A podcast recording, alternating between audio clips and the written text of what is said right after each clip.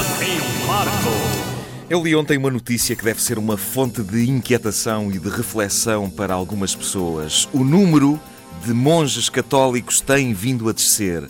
Desceu 10% entre 2005 e 2006 e a tendência parece que é para descer ainda mais. E esta notícia deve ser uma fonte de inquietação e reflexão não só para a Igreja Católica, mas para os homens solteiros, porque cada vez há mais concorrência. Uh, ainda por cima, a concorrência dos tipos que iam abraçar a Igreja, mas que não chegaram a abraçar, é tramada. E sabes porquê? Porque são sensíveis, são pessoas sensíveis, são uh, os indivíduos que depois gravam discos e dizem em entrevistas: Ah, eu estive quase para ser padre e agora escrevo estas bonitas canções de amor. E as miúdas ficam todas. Uh! Já viste uma miúda ficar. Uh! Eu já vi, e a não ser que ela esteja a fazer uh! Por nossa causa, é um espetáculo muito, muito deprimente. Eu acho que a Igreja tem muito a sério que rever o seu marketing. A questão do celibato é claramente um grande. Não, senhor! Uh, até porque algumas congregações permitem que os seus representantes se casem, tenham a sua vida, uh, o seu. Uh, a, sua, o seu, a sua descoberta carnal.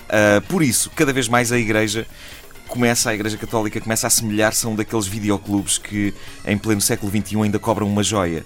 Um, não sei se se lembram dos tempos em que era preciso pagar uma joia para ser sócio de um videoclube. Foram esses videoclubes que foram desaparecendo, uh, aqueles que se mantiveram agarrados a essa ideia.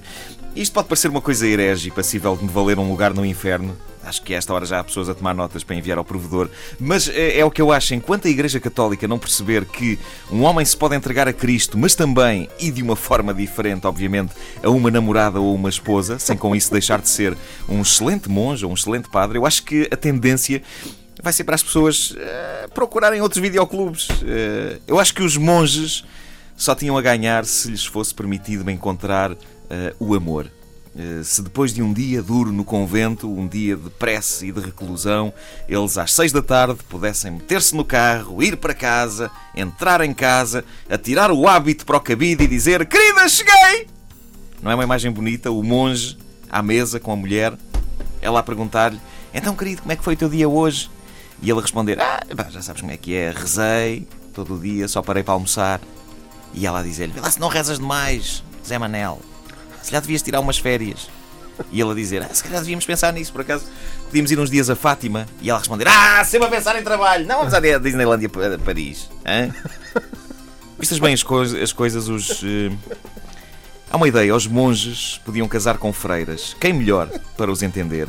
Era só superar-se aquela questão dos romances no local de trabalho. Talvez não fosse boa ideia um monge e uma freira do mesmo convento apaixonarem-se, essas coisas dos elementos do casal trabalharem no mesmo edifício. Hum, raramente dá resultado. Mas, por que não trabalharem em conventos diferentes? Não é o mesmo que homem e mulher de um casal trabalharem, por exemplo, em estações de televisão diferentes, onde há sempre o risco de deixarem escapar segredos da concorrência. Eh, entre conventos não há isso. O mais certo era, aliás, estarem a trabalhar para o mesmo patrão. Eh, não é? O único risco de troca de segredos era ao nível da doçaria. A doçaria conventual. Eu nunca percebi bem este conceito dos doces conventuais. Eu adoro doces conventuais. Acho que aquele pessoal tem mesmo talento para fazer doces. Mas como é que se chegou a esta situação em que existe o conceito de doce feito em convento?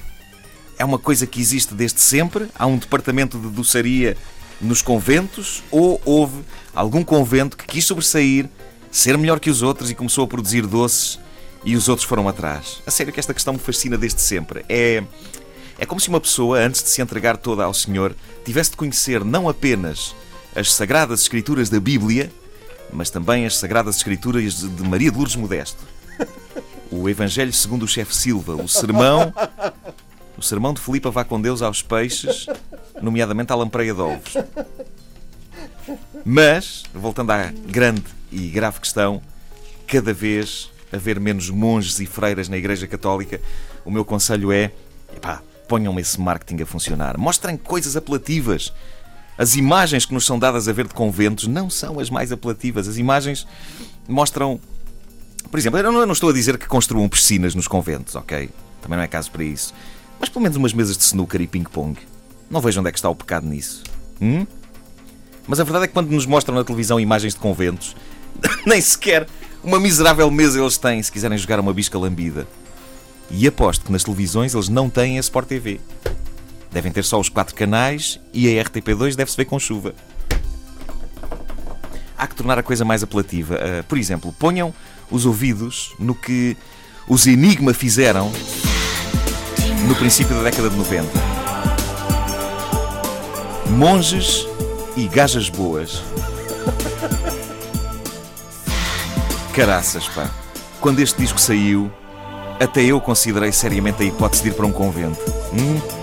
Admito que vários rapazes do princípio da década de 90 tenham pensado nisso e que alguns tenham concretizado esse desejo para depois constatarem que num convento, sim senhor, há canto gregoriano, mas miúdas a gemer e a suspirar e não, ou se há estão bem escondidas. Agora também me lembro do tempo em que este disco me parecia uma boa ideia. Agora talvez seja melhor pará-lo.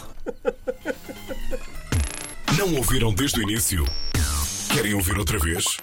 Ouçam esta rubrica em podcast antena3.rtp.pt